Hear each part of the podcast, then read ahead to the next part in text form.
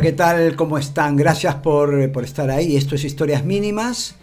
Usted ya sabe, este es un espacio donde encuentra historias de 30 segundos, de no sé cuánto, de un minuto, minuto y medio, y también historias como las de ahora, que son, va a ser una historia un poquito más larga, ¿no? La música que tenemos de fondo, que tenemos, siempre digo, ¿no? Y explico, no es que yo me crea el Papa, sino que tenemos usted y yo, yo contando historias, usted escuchando, la música que hay de fondo es del grupo Venture, un grupo de, de Venture, así se llama, grupo de rock, que en algún momento se puso a hacer música instrumental también, eh, clásica. Esto es Pedro y el Lobo, que es una, una, sinfonía, es un cuento para niños maravilloso. Si alguna vez lo puede, lo puede ver, puede verlo con su hijo, le va a encantar. Pedro y el Lobo, a mí me encanta. ¿no? Una música clásica, pero de otra forma. Pedro y el Lobo de Prokofiev, siempre me complico. Escucha, está buenísimo.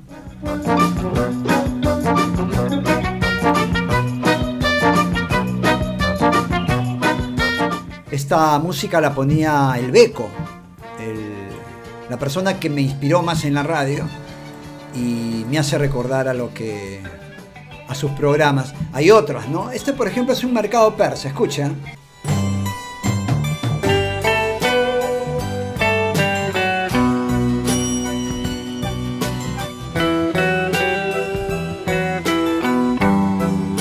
Le digo, a mí me encanta.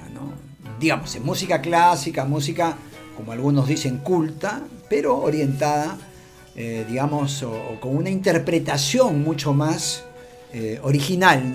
Al estilo de uno de los grupos instrumentales más importantes de la historia. Y en, y en, rock tenía temas emblemáticos. Fíjese acá, seguro que usted lo conoce, si es generación COVID, generación de riesgo, Hawaii 5.0.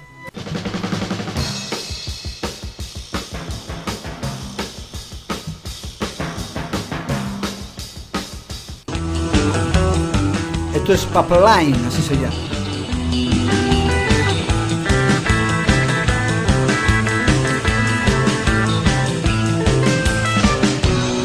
Buenísimo, a mí me encanta y quería explicar un poquito lo que era la música, que es un accesorio de historias mínimas, sale un gallito ahí.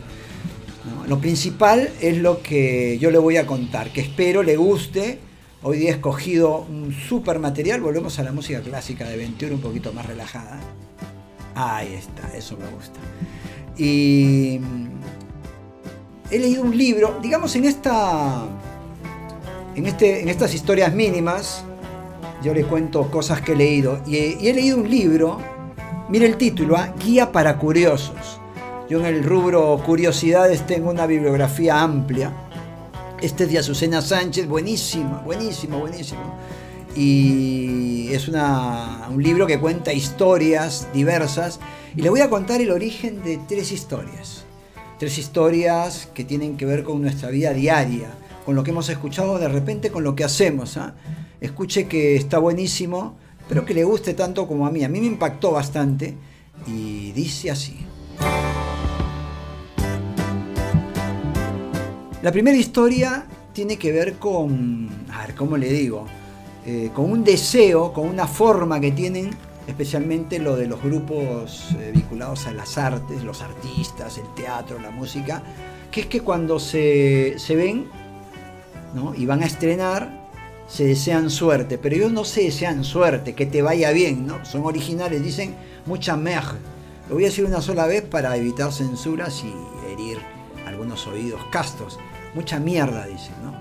Hoy día vas a, vas a inaugurar tu obra de, de, ¿no? pictórica, vas a hacer un estreno teatral o vas a dar un concierto musical, mucha merde, dicen, ¿no? ¿De dónde viene este, esta forma curiosa de desear suerte? Que es bastante curiosa, ¿no? Con una algo relacionado, algo desagradable en realidad, algo relacionado a un hecho desagradable. Bueno, ¿de dónde viene la historia? Dice que antiguamente en Francia la gente iba a los teatros en carruajes, esto lo podemos imaginar, ¿no? a un lugar con su carruaje y llegaban al teatro, paraba el carruaje y la gente bajaba. Entonces cuando paraba el carruaje, ¿qué hacía el caballo? ¡Pluc! Ya sabe usted, ¿no? Sus necesidades fisiológicas inevitables para los caballos y para todos. ¿Y qué hacía entonces? Este, la persona bajaba, entraba al teatro y luego el carruaje quedaba parado y en ese momento el caballo pues hacía sus necesidades. Llegaba otro carruaje, el caballo hacía sus necesidades. Entonces, mientras más necesidades del, del, caballo había en la puerta de un teatro, era que más gente había ido. No, ahora se entiende.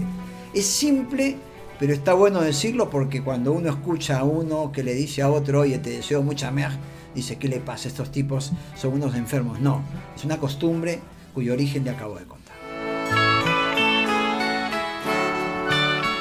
Una costumbre que también la conocemos y que, bueno, yo por lo menos hasta ahora no tenía idea de dónde venía, tenía mis, mis hipótesis, pero ninguna iba por el lado de la realidad. Esto lo cuenta, insisto, Azucena Sánchez en su libro Guía para Curiosos. Por, Guía para Curiosos.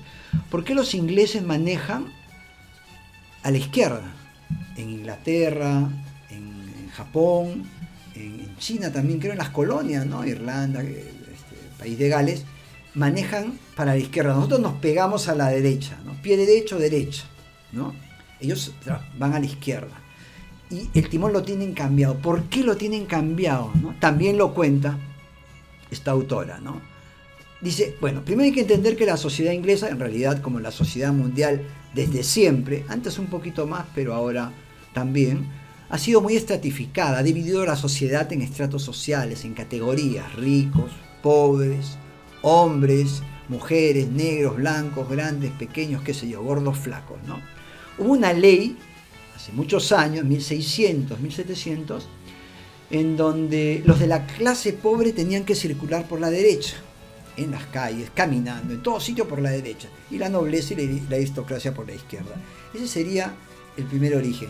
Cuando llegaron los carruajes, volvemos al carruaje ¿no? de Francia, y la primera explicación, primera anécdota, eh, cuando vinieron los carruajes, fíjense, el cochero, eh, para que el caballo empiece a caminar, pobrecito, le pegaba un latigazo. Ese latigazo lo agarraba con la mano derecha, con la izquierda agarraba las riendas, imagínense, sentado, con la izquierda agarraba las riendas, con la derecha eh, el látigo. Entonces, cuando le daba el latigazo, usted imagínense en el Perú, ¿no? que manejamos por la derecha, pues ese látigo va, ese látigo va a la gente que camina.